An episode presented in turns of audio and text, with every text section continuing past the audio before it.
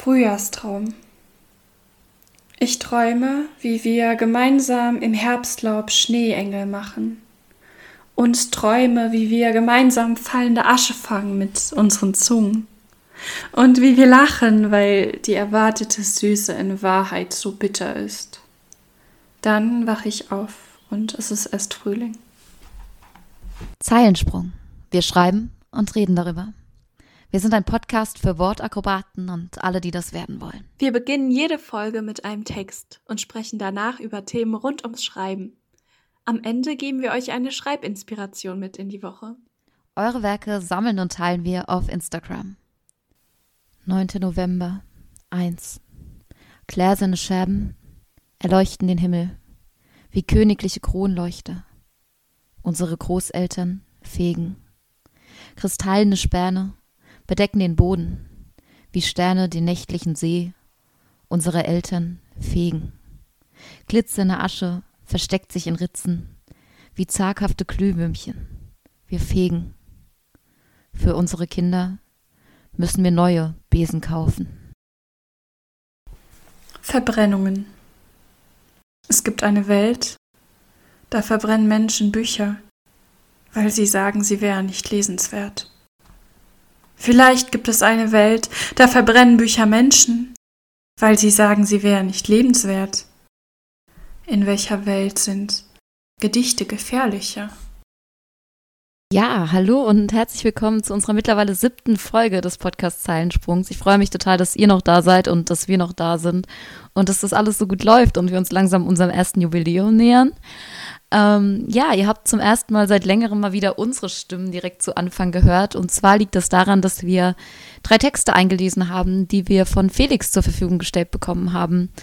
Ähm, Felix haben wir vor einiger Zeit auf Instagram entdeckt. Ähm, ich habe mal wieder einfach Gedichte durchgelesen von Instagram, was ich eben schön fand und bin auf diesen Account gestoßen und fand ihn so toll, dass ich ihn direkt an Katharina weitergeleitet habe die auch total begeistert war. Und dann haben wir gesagt, okay, den holen wir uns für unseren Podcast. Und ja, ähm, das hat zum Glück auch geklappt. Vielen Dank an dieser Stelle an Felix, weil ich finde die Texte einfach wunderbar. Und äh, ja, wir freuen uns total, dass wir deine Texte benutzen durften. Und äh, von Felix könnt ihr mehr lesen, wenn ihr auf seinen Account Freie Dichtung auf Instagram geht oder aber auch sein Buch bestellt. Ähm, das kostet auch irgendwie schlappe 5 Euro und lohnt sich wirklich. Was wir auch beurteilen können, da wir beide das Buch jetzt auch zu Hause haben und uns sehr darüber gefreut haben, dieses Buch zu lesen. Und genau, ihr könnt euch ja einfach das mal anschauen. Wir verlinken euch natürlich beides in den Show Notes und würden uns freuen, wenn ihr da noch ein bisschen weiterlest. Hallo und herzlich willkommen auch von meiner Seite zu unserer bereits siebten Folge.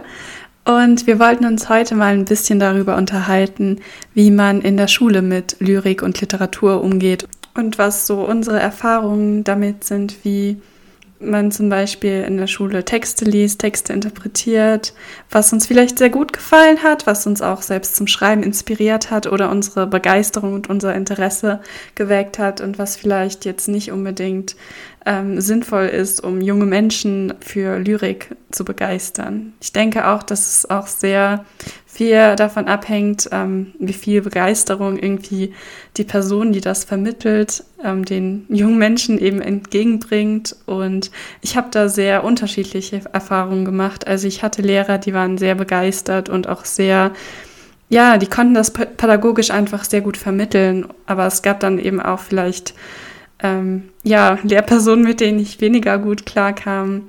Und das hat mich dann teilweise auch ein bisschen abgeschreckt und vielleicht auch ein bisschen demotiviert, selbst zu schreiben. Wie war das bei dir? Hattest du ähnliche Erfahrungen in dem Bereich gemacht oder hattest du eher mehr vielleicht gute Erfahrungen, schlechtere Erfahrungen? Wie war das so? Ja, ich muss sagen, dass ich äh, eigentlich immer relativ unzufrieden mit meinem Deutschunterricht war bis zur Oberstufe hin. Also in der Oberstufe hatte ich einen sehr, sehr coolen Lehrer bekommen, und äh, zuvor war das oft irgendwie nicht so cool und es hat mir teilweise auch eher die Freude am Lesen genommen. Also ich glaube, dass das Problem ist, dass man sehr oft ähm, Lehrer hat, die das nicht als etwas begreifen, Literatur nicht als etwas Lebendiges begreifen, sondern als irgendwie etwas, was, was feststeht, was sich nicht mehr verändern darf. Also ich weiß zum Beispiel, dass ähm, lange Zeit, ich, ich Lehrer hatte, die zum Beispiel immer so waren, so, ja, ähm, heutzutage wird ja nichts mehr Gutes geschrieben. Früher, schaut doch mal, da wurden gute Sachen geschrieben und so gar nicht verstehen, dass die Sprache auch zum Beispiel verändert. Und ich glaube, das, das war auch so der Punkt, weswegen es bei mir in der Oberstufe dann cool war, weil wir einen Lehrer hatten, der dann mh, mm, alles so ein bisschen auf die Gegenwart bezogen hat. Das heißt, selbst wenn wir Faust gelesen haben, dann oder die Leiden des jungen Wärters oder was auch immer, haben wir eben versucht, das auf das jetzige zu übertragen oder dass man gesellschaftliche Konflikte darauf überträgt, ähm, was das heute ist oder welche Dinge da ähnlich sind. Ähm, und das hat mir sehr, sehr gut gefallen. Also gerade ähm, hatten wir dann oft, es geht ja in vielen Büchern irgendwie um Liebe und Beziehungen und ähm, den Streit mit dem Gesellschaftlichen, wo wir dann einfach dann sehr oft thematisiert haben, für welche Gruppen oder für welche Konstellation es heute vielleicht noch ähnlich ist, wie es damals war, auch wenn es natürlich nicht mehr die gleichen Sachen sind, ähm, an denen man sich gesellschaftlich stört, sind es trotzdem die gleichen Muster. So. Und das fand ich total spannend, das in das, an das heute zu übertragen und dass wir darüber diskutieren konnten und dass dann eben auch dieser Lehrer sehr offen dafür war, dass ähm, es bei uns da jetzt andere Bewertungen oder andere Situationen gibt, als die vielleicht bei ihm noch im Studium waren. Und das fand ich ziemlich cool.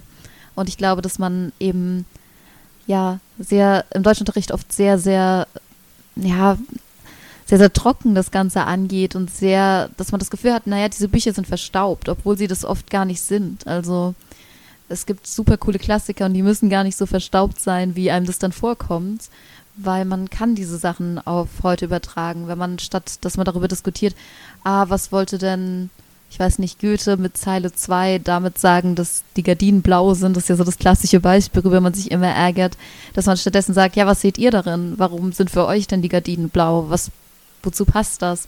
Also ich glaube, dass man, ja, das Ganze modernisieren kann oder einfach, ja, auf Dinge beziehen, die auch heute da sind. Ähm, ich muss sagen, dass ich aber tendenziell die Lyrik bei uns besser behandelt fand als die Literatur, weil bei Lyrik hatten wir auch mehr zum Beispiel auch mal moderne Sachen.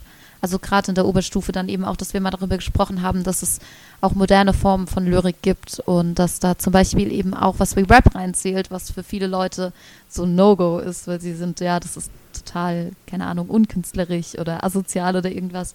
Aber eigentlich ist es auch eine sehr, sehr hohe Kunstform mit Sprache und da finde ich es auch gut, wenn man darüber redet. Hattest du in der Schule manchmal so besondere Workshops oder Programme, wo vielleicht mal auch andere Impulse gesetzt wurden? Das war bei mir eigentlich leider so gar nicht so. Also wir hatten nur eigentlich ähm, den Deutschunterricht. Wir hatten mal in der 10. Klasse, glaube ich, ein Künstlerprojekt, wo wir eben auch selbst ähm, kreative Texte mit Künstlern oder Künstlerinnen geschrieben haben, die dann auch zusammenpassen. Das war auch ein sehr schönes Projekt und das hätte ich mir wahrscheinlich auch öfter gewünscht, aber ich finde so auch, dass im Deutschunterricht generell die Kreativität oft irgendwie vernachlässigt wurde. Also ich finde, man hatte immer so dieses, dass man vielleicht ein Gedicht hatte oder auch einen Prosatext, den man interpretieren musste. Und das Interpretieren lief immer darauf hinaus, dass man sich überlegt hat, was wollte der Autor jetzt damit sagen?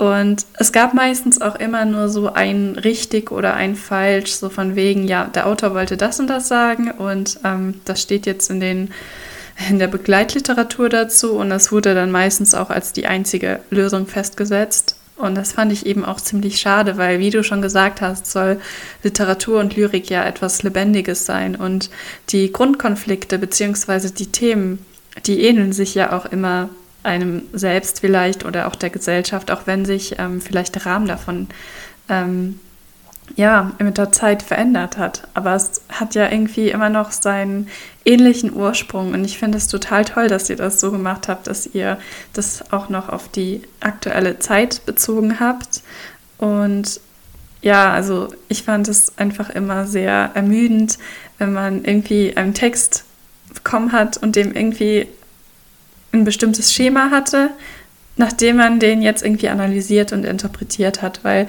ich finde auch dadurch, dass man Texte so zu Tode analysiert, verliert der Text irgendwie auch so ein bisschen dieses Geheimnis oder dieses Unnahbare, weil man dann ja irgendwie so das Gefühl hat, okay, das kann man jetzt alles erklären, das hat der Autor so gedacht, aber der Autor kann nicht mehr erklären, was er gedacht hat oder will vielleicht auch gar nicht erklären, ähm, was er sich bei einer bestimmten Sache gedacht hat. Vielleicht geht es eben viel mehr darum, ähm, selbst zu erkennen, was man jetzt irgendwie in diesem Text sieht und welche Bedeutung das für einen persönlich hat und nicht ähm, welches, ja, was, was genau der Autor sich dabei gedacht hat.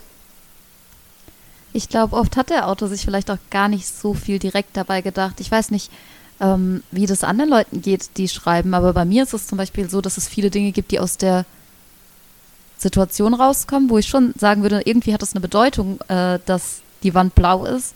Aber es ist nicht so, dass ich mir explizit gedacht habe, wenn irgendwann jemand im Deutschunterricht da sitzen würde, dann sollte er das und das da rein interpretieren, sondern das passt für mich einfach zu dem Bild, was ich vor Augen habe.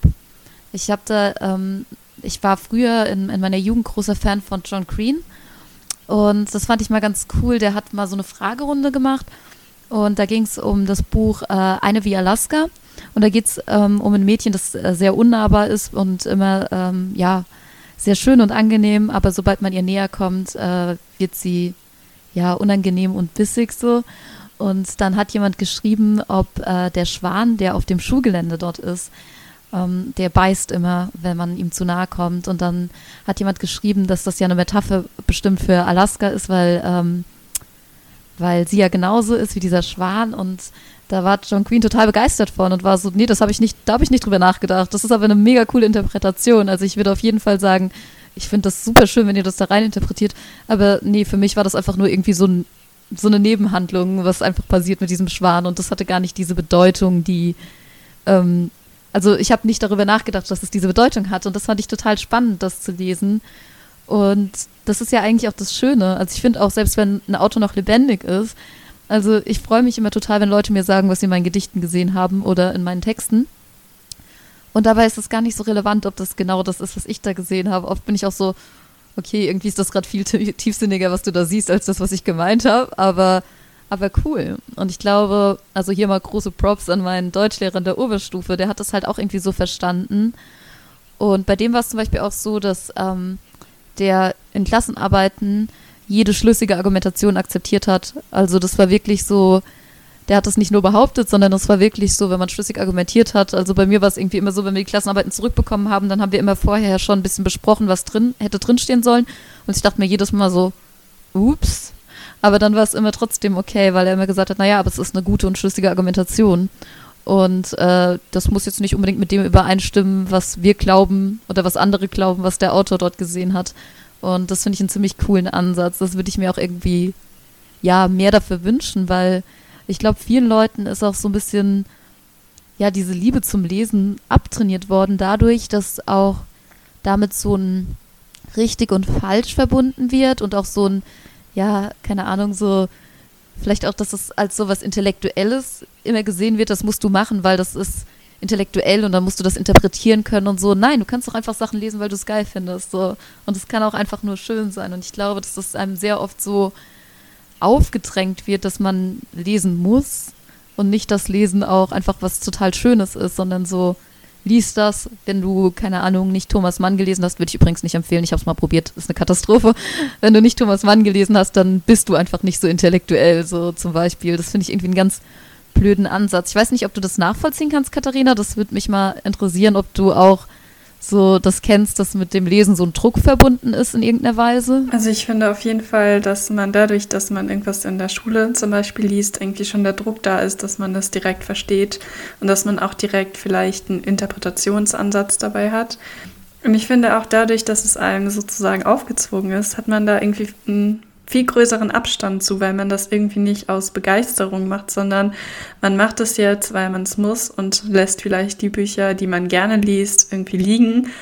Und ich finde dadurch einfach, dass man schon diese Aufgabe hat, das Buch zu lesen, ist es meistens schon so, dass man es weniger gerne macht, als wenn man es jetzt zum Beispiel freiwillig machen würde und das dann einfach so vorstellt, weil man das einfach schön findet und weil man das mit anderen Menschen irgendwie teilen möchte.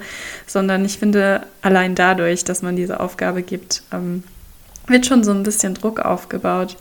Ähm, also es ist auch oft bei mir so gewesen, dass ich Bücher gelesen habe, die ich am Anfang vielleicht nicht so cool fand, weil ich nicht wusste, worum es geht und dachte, okay, es ist jetzt schon wieder so eine blöde Schulliteratur, aber dass ich dann während des Lesens total reingekommen bin und dass ich dann total begeistert von dem Buch war und eigentlich mich auch total gefreut habe, dass wir das in der Schule gelesen haben, weil ich wahrscheinlich ansonsten halt auch gar nicht an das Buch oder zu dem Buch gekommen wäre. Und ich finde es eigentlich auch gut, wenn man schon so in der Schule anfängt zu lesen und dann vielleicht auch so ein bisschen differenzieren kann, was liest man vielleicht gerne, was würde man in der Zukunft vielleicht gerne noch mehr lesen und was liegt einem vielleicht nicht. Und ich weiß es nicht. Also bei mir ist es oft so, dass auch wenn mir ein Buch nicht gefällt, ähm, also ich, ich möchte es dann auch nicht nicht fertig lesen und ich finde, es ist dann auch ziemlich blöd, wenn man in der Schule sozusagen dazu ähm, ja, aufgefordert wird, ein Buch fertig zu lesen, auch wenn man merkt,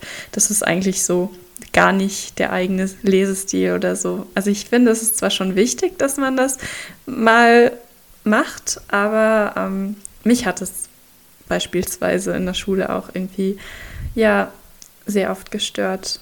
Ähm, was mich jetzt noch interessieren würde, hattet ihr denn sowas wie Workshops oder irgendetwas, was so ein bisschen Kreativität gefördert hat? Oder hattet ihr auch mal so ein paar freie Schreibübungen im Deutschunterricht? Oder war es meistens immer so diese Textsorte von Textanalyse oder ähm, ja, sowas in der Richtung? Also so kreative Bausteine hatten wir eigentlich fast nur so in der Unter also in der Unterstufe bis Mittelstufe.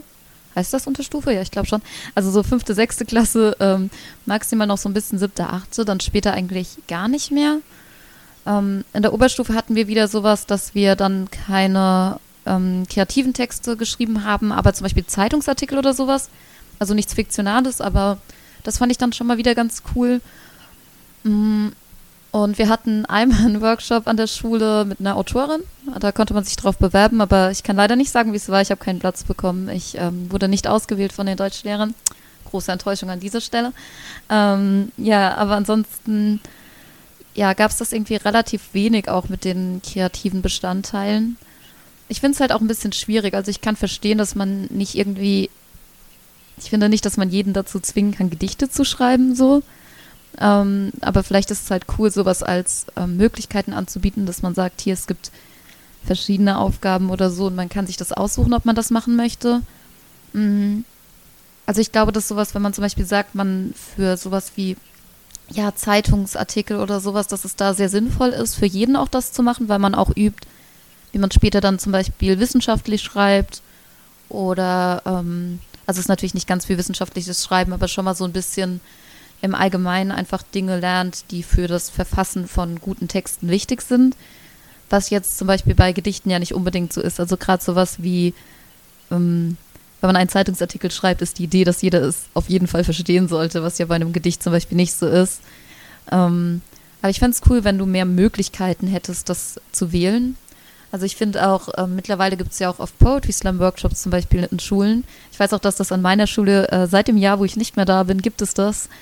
Und ähm, da bin ich ganz neidisch auf die Leute, dass sie das haben, weil ähm, ich finde es total cool und ich glaube vor allem auch, dass man Menschen damit auch was aufzeigen kann, was sie vielleicht nicht so von zu Hause mitbekommen haben. Also auch Leute, die, bei denen jetzt die Eltern nicht, keine Ahnung, auf die Idee gekommen sind zu sagen, ja, schreib doch mal, oder die da nicht so von selbst direkt drauf kommen würden, dass man im Prinzip einfach mal Workshops anbietet, wo man sagt, hey, schnuppe da mal rein, vielleicht ist es cool für dich. Das ist halt so, ja, wie das man in der Grundschule ja auch oft, oder zumindest bei uns war das so, dass man mal Instrumente ausprobiert, damit man einfach mal merkt, wäre das was für mich. Und genauso fände ich das beim Schreiben eben auch cool, weil ich finde auch gerade so im heranwachsenden Alter ist es ein total mächtiges Gefühl, wenn man merkt, so ich kann ähm, meinen Problemen, von denen man ja besonders viel in der Zeit hat, kreativen Ausdruck verleihen und ja, das finde ich total schön. Also auch manchmal vielleicht auch Leute von außerhalb hineinzuholen, wo man dann vielleicht auch noch mal ein bisschen offener sein kann als mit einem Deutschlehrer,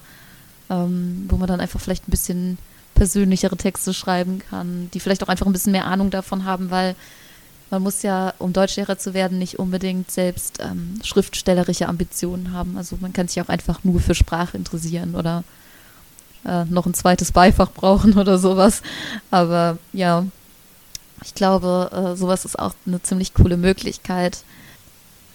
Ich glaube, dass wenn ich mir, wenn ich so an meine eigene Schulzeit zurückdenke und auch so ein bisschen das, ähm, wie wir an Texte rangegangen sind, ich glaube, es wird auf jeden Fall den Leuten dort sehr gut tun, wenn sie auch mal ein bisschen was anderes ähm, sehen als das, was man im typischen Deutschunterricht kennt.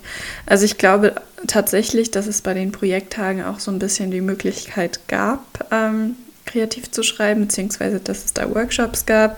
Und was du eben auch angesprochen hast, ich finde es besonders wichtig, dass man auch bereits in der Schulzeit verschiedene Textsorten ausprobiert. Also, dass man vielleicht Gedichte, Kurzgeschichten schreibt, Zeitungsartikel sind auch ziemlich wichtig und dass man auch einfach schaut, was einem vielleicht liegt und was einem nicht liegt, weil ich finde, dass man durch diese ganzen Textsorten, die man jetzt zum Beispiel in der Schule schreibt, eher weniger darauf vorbereitet ist, ähm, wie man jetzt zum Beispiel, wenn man sich für Schreiben interessiert, ähm, wie man am besten irgendwie ins Berufsleben damit startet, beziehungsweise was man dafür in das Berufsleben mitnimmt. Also ich weiß nicht, vielleicht sind nicht so viele ähm, Leute da, die sich denken, okay, ich bin jetzt super da drin, Interpretationen zu schreiben und ich studiere jetzt irgendwas in der Richtung. Und ähm, aber das ist halt irgendwie, es ist trotzdem kein, ähm, keine berufsbasierende Textsorte. Und ich finde es eben auch sehr wichtig, dass man dann irgendwie auch vieles Verschiedenes ausprobiert. Und ich denke, dass es auch unterschiedlich ist, ähm, was einen irgendwie mehr begeistert. Und ich denke, dass dieses Interesse bzw. die Begeisterung auch eine sehr, sehr wichtige Rolle spielt und dass das vielleicht im Deutschunterricht auch näher vermittelt werden sollte. Also bei mir war es persönlich so, dass ich bis zur Oberstufe eigentlich wirklich sehr begeistert vom Deutschunterricht war, dass ich ähm, ja total gerne eigentlich auch solche ähm, Interpretationen geschrieben habe und eigentlich total lange Nachmittage dafür verbracht habe, meine Deutschhausaufgaben zu machen, einfach weil mir das so viel Freude bereitet hat, auch wenn das jetzt irgendwie im Rückblick ziemlich seltsam klingt. Aber in der Oberstufe war mir das dann irgendwie war es viel trockener auf einmal und man hatte irgendwie nicht mehr so die Flexibilität. Und alles ging irgendwie nach so bestimmten Richtlinien und wenn man da irgendwie nicht so ganz reinpasst, beziehungsweise der Stil, der eigene Stil nicht so ganz reinpasst, dann war man irgendwie nicht so, ja, nicht so erfolgreich dabei. Und ich finde, das hat einem auch irgendwie sehr die Freude genommen, wenn man so schon diese vorgefertigten Muster hatte. Und das hat mich eigentlich auch eher abgeschreckt. Das hat mich halt auch irgendwie im Kreativen total gehemmt, dass ich zum Beispiel eine Zeit lang dann auch nicht wirklich ähm, fähig dazu war, irgendwie kreative Texte zu schreiben, Kurzgeschichten oder Gedichte zu schreiben. Und ähm, da hatte ich auch irgendwie so eine Schreibblockade, die halt irgendwie schon ein paar Jahre angedauert hat. Und das war halt irgendwie auch ja sehr schade. Und ähm, ja, Lea, wie war das bei dir? Hat dich der Unterricht eher dazu ähm, animiert, so begeistert von Literatur und Lyrik zu sein oder hat es dich teilweise eher abgeschreckt? Also ich glaube, mich hat das bis zur Oberstufe hin, also bei mir war es ja genau andersrum. Ich hatte halt, also ich denke, es ist wirklich sehr lehrerabhängig. Ich hatte bis zur 10. wirklich kein Glück. Und danach hatte ich dann richtig Glück und auch wirklich, da haben wir so coole Texte gehabt. Also, keine Ahnung, so Ulla Hahn mit Haut und Haar und so. Das waren so Texte, die mich auch richtig, die mich richtig begeistert haben. Also ich habe noch ganz viele von denen sogar auf, aufgehoben, von den ja, Blättern, die wir dann bekommen haben mit dem Gedichttext, die wir dann interpretieren mussten, weil da so viele coole Sachen dabei waren. Und das hat mich dann auch tatsächlich sehr inspiriert. Davor war das irgendwie gar nicht so. Ich hatte vor allem dann auch, äh, ich glaube, in der neunten Klasse mal von einem Deutschlehrer gesagt bekommen, dass ich offensichtlich gar kein Sprachgefühl habe. Und das hat mich so getroffen irgendwie. Also das war nicht mal was Kreatives, was wir geschrieben haben, sondern obwohl doch, ich glaube, wir mussten da irgendwie so eine Szene von einem Buch schreiben, was aber auch eine ganz komische Aufgabenstellung war und das war eh alles komisch, aber ich will das jetzt auch nicht weiter ausführen. Aber das war wirklich so, dass ich dann total verletzt irgendwie davon war, dass ich dieses Feedback von Lehrerseite bekommen habe, dass äh, ja, ich einfach das nicht kann mit dem Schreiben. Und ich finde auch im Allgemeinen dieses, was du auch gesagt hast, mit dem, wenn man irgendwo dann nicht mehr so reinpasst, ähm, ich habe das Gefühl, dass eine der wichtigsten Sachen für mich dafür ist, ob ein Unterricht gut ist, also vor allem Deutschunterricht, ist eben zum einen, dass der Lehrer selbst begeistert von seinem Fach ist. Das ist eigentlich egal, welches Fach. Aber gerade bei Deutschunterricht auch diese Erkenntnis, dass sich Sprache verändert und dass ähm, nicht das, was unbedingt, ja, keine Ahnung, das korrekte Deutsch zum Beispiel ist, das korrekteste aller korrekten Deutsches, müssen, muss nicht unbedingt das Schönste sein. Also gerade sowas wie so lange Kettensätze zu machen mit fünf verschiedenen Fällen, obwohl wir nur vier haben drin oder so, also so ganz komplexe Satzstrukturen zum Beispiel, das ist einfach unangenehm für den Leser zu lesen. Und das wird ganz oft in der Schule belohnt, weil das ist dieses intellektuelle Schreiben. Aber wenn man zum Beispiel sagt, hier, ich versuche so zu schreiben, dass es griffig ist, dass wirklich möglichst jeder, der das vorgelegt bekommt, der der deutschen Sprache mächtig ist, sagt, ja, das habe ich verstanden, dann wird das oft nicht belohnt, obwohl ich persönlich tatsächlich glaube, dass das viel wichtiger ist. Also ich glaube, dass dieses, diese Vorstellung von ähm, man kann gute Sprache nach dem Duden beurteilen, einfach auch eine total falsche ist. Also ich finde gerade diese konservative Vorstellung von, ja, und die Jugend von heute mit ihrem WhatsApp und die können ja gar keine, keine richtigen Sachen mehr formulieren. Das ist immer so, das, das ärgert mich so. Und wir hatten auch so viele Lehrer, die das so gesehen haben und die dann auch einfach gar nicht offen dafür waren, dass sich Sprache eben verändert. Und ja, ich glaube, dass das ähm, ein großes Problem ist, was auch jetzt kein neues ist, was jede Generation mit der älteren hat, aber ich finde es total schade, wenn Leute, die ähm, ja auch Germanistik zum Beispiel studiert haben dann und dann eigentlich auch sowas wie Sprachwandel kennen müssten, wenn selbst die Leute, die sich damit auskennen, dann irgendwie so diese Stammtischparolen übernehmen von die Jugend von heute kann ja nicht mehr richtig reden und so. Ich finde das total anstrengend. Das hast du bestimmt auch schon mal gehört, oder? Solche Aussagen.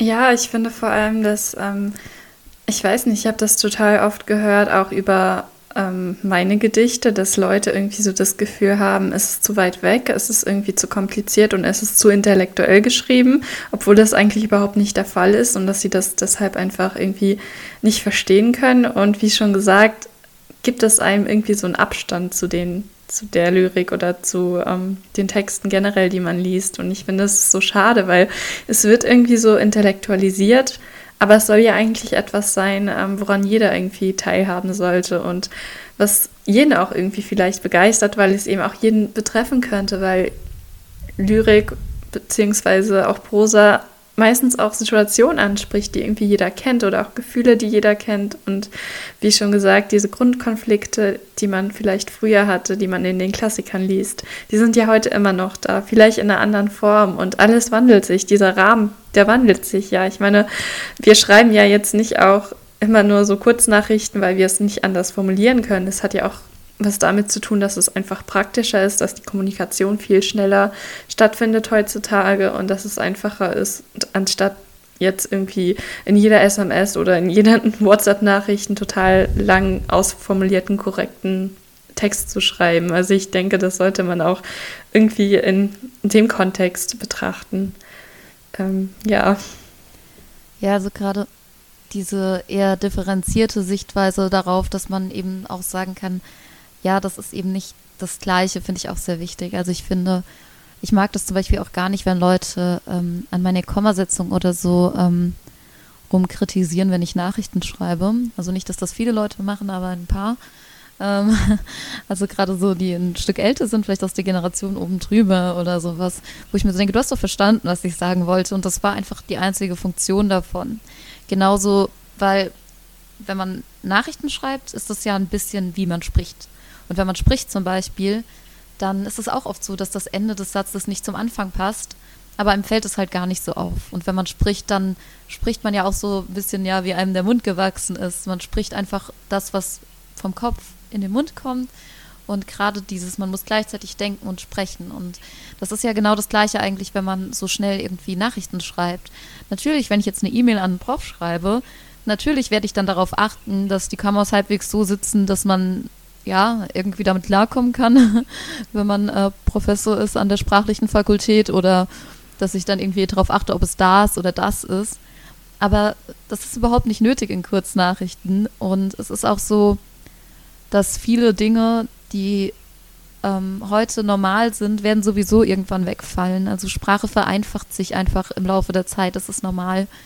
Und ähm, genau in zehn Jahren wird wahrscheinlich auch sich dann der Duden daran anpassen müssen und sagen müssen, ja, okay, das ist doch nicht mehr so wichtig. Genauso, ich weiß nicht, ob du das kennst mit dem das Gleiche und dasselbe. Das war ganz lange unterschieden und es wird mittlerweile auch nicht mehr unterschieden, weil der Sprachgebrauch hat sich verändert. Und ich finde es schön, wenn man das einfach auch mal wertungs wertneutral betrachten kann, dass sich einfach Dinge verändern.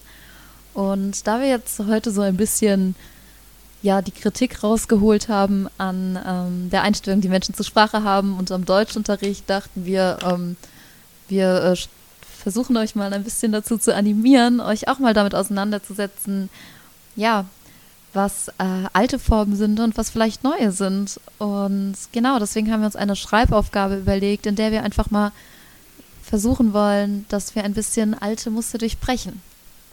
Genau, und in der Schreibaufgabe dieser Woche soll es nämlich darum gehen, dass ihr einen Text verfasst, von dem ihr nicht ähm, denken würdet, dass dieser in eurem Deutschunterricht behandelt werden wird. Also so ein bisschen diese klassischen Muster brechen und schauen, ähm, was hätte mein Deutschlehrer nicht toll gefunden. Ähm, ja. Genau, also zum Beispiel einfach, ähm, ja, sprachlich in Jugendsprache. Vielleicht Sachen, die ein bisschen experimentell von der Form sind also da ist wirklich eure Kreativität keine Grenzen gesetzt. Aber eben, ja, schreibt mal ein Gedicht, was nicht nach Goethe klingt, sondern was nach, ja, 2021 klingt. Und ja, dann sind wir da sehr gespannt, was ihr uns da einschickt. Ähm, und was ihr da für Ideen habt. Und ihr könnt natürlich auch Sachen nehmen, die ihr schon mal irgendwo gesehen habt und die ihr cool findet und damit weiterarbeiten. Und was uns natürlich auch total interessieren würde, da wir uns jetzt irgendwie so viel über das Thema mit Deutschunterricht unterhalten haben, wie eure Erfahrungen damit sind.